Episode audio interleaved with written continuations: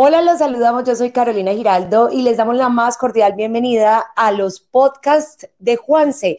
Hoy tenemos un tema que seguramente es de la importancia para este periodo que estamos viviendo. Recordemos que hace unos días comenzó una escalonada reactivación económica en todo el país de algunos sectores que fueron autorizados por el gobierno nacional. Sin embargo, hoy eh, los balances muestran que muchos de estos sectores todavía no están preparados desde la infraestructura y tampoco tienen los elementos suficientes de bioseguridad para garantizar que no se va a expandir la pandemia.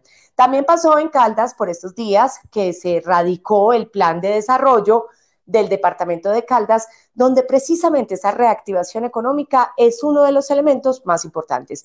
Saludamos al presidente de la Asamblea, Juan Sebastián Gómez González, quien nos acompaña en este tercer episodio, Juan Sebastián, reactivación económica, cómo leerla en tiempos de pandemia. Bueno, Carolina, un saludo para las personas que nos escuchan también. La verdad es que yo creo que eso tiene ciertos tiempos y ciertos momentos y hay cifras importantes a considerar. Hay una reactivación económica que directamente maneja el gobierno nacional, que es la que va dando los tiempos, los momentos, ahora en el corto plazo. Pero en el plan de desarrollo nosotros nos tenemos que asegurar que en el mediano y en el largo plazo haya un capítulo especial muy robusto, muy fortalecido de la reactivación económica de nuestro departamento. Una reactivación económica que no nos van a manejar desde Bogotá, que debemos concertar nosotros, que debemos precisar nosotros y en la que debemos trabajar desde esa gran empresa exportadora que tenemos en Caldas hasta esa economía del parque en el municipio más pequeño de nuestro departamento, porque de allí sería el sustento de muchas personas. Bueno, muy bien, pero ¿cómo poder diseñar para que llegue a todos esos renglones, para que llegue a todas esas economías en escala y cómo poder garantizar que los recursos definitivamente no van a tener eh, excepciones? Bueno, lo más importante es entender cómo dónde estamos y, y, allí juega un papel muy importante el Estado a nivel departamental.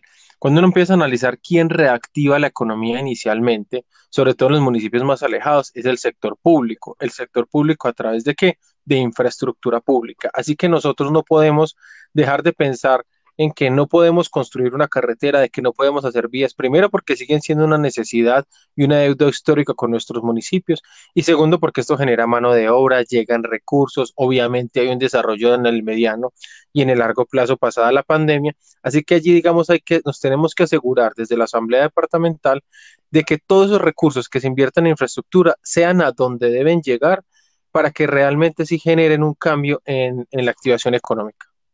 Bueno, ¿cómo pensar, digamos, esas ayudas y esos respaldos a esas pequeñas economías, las que usted hablaba del parque, donde vamos, tomamos café, compramos diferentes elementos precisamente para la canasta familiar, mucho más económicos, traídos del campo a través de créditos? ¿Cuál puede ser, digamos, esa figura que llegue a dar un respiro a todos estos pequeños sistemas económicos? Pues se juega un papel importante. Eh, nosotros hoy estamos, le debemos la vida en buena parte a los médicos, pero también a nuestros campesinos, que son los que están todavía eh, provisionando nuestros supermercados, nuestras tiendas y nuestros mercados y tiendas de abarrotes. Pero yo sí creo que hay que generarle una economía, digamos, intermedia a ese trabajador que es el que va y consume, el que va y compra. Hay unas cifras que son alarmantes, que son duras. Por ejemplo, en este momento, el 70% de las MIPIMES de Caldas están cerradas en Caldas ya se han perdido aproximadamente 10.000 empleos formales por esto. Eh, lo que ha dicho el gobierno de acceso a crédito, hemos visto que no es eficaz, que no es eficiente, que no es real, que la gente con una pequeña empresa va y pide un crédito y no se lo dan. Eh, y por ejemplo, para un solo dato, en Manizales hay 108 mil trabajadores que viven de trabajar en esta pequeña y mediana empresa. Los salarios de estas personas le cuestan a estas empresas al mes 163 mil millones de pesos.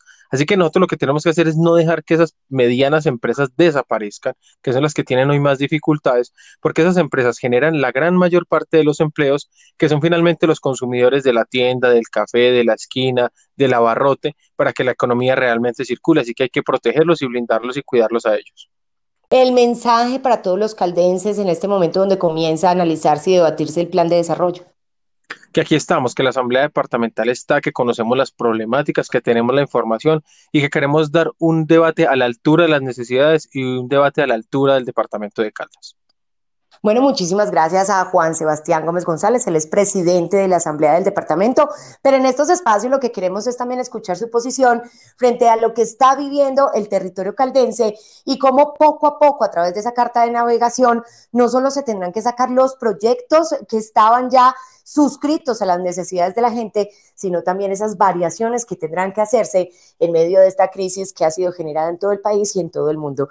De esta manera nosotros nos despedimos en este tercer episodio, pero recuerden estar muy pegaditos de las redes sociales para opinar, para reaccionar. Esperamos que tengamos una eh, conversación y un diálogo muy directo. Los esperamos ahí para poder responderles y recuerden que eh, nos vamos a mantener con estas nuevas formas de